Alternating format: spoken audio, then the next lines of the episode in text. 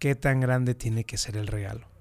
El regalo tiene que estar simplemente tan grande como sea tu detalle, tan grande como tú sepas las cosas que le gustan a esa persona que tienes enfrente.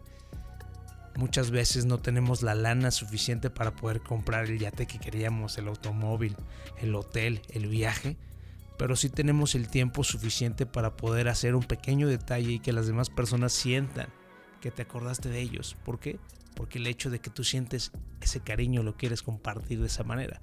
Pero si tienes algo de capital, no hay que ser codos tampoco. Si podemos dar algo a nuestra familia, a todas esas personas que nos han soportado, amado tanto tiempo, yo pienso que es justo de compartirles algo. Algo mínimo de todo lo que he recibido en este año y en esta vida. ¿Qué hemos recibido? Estamos vivos. Estamos felices por estar vivos. Estamos aquí presentes y podemos quejarnos y amar lo que sea.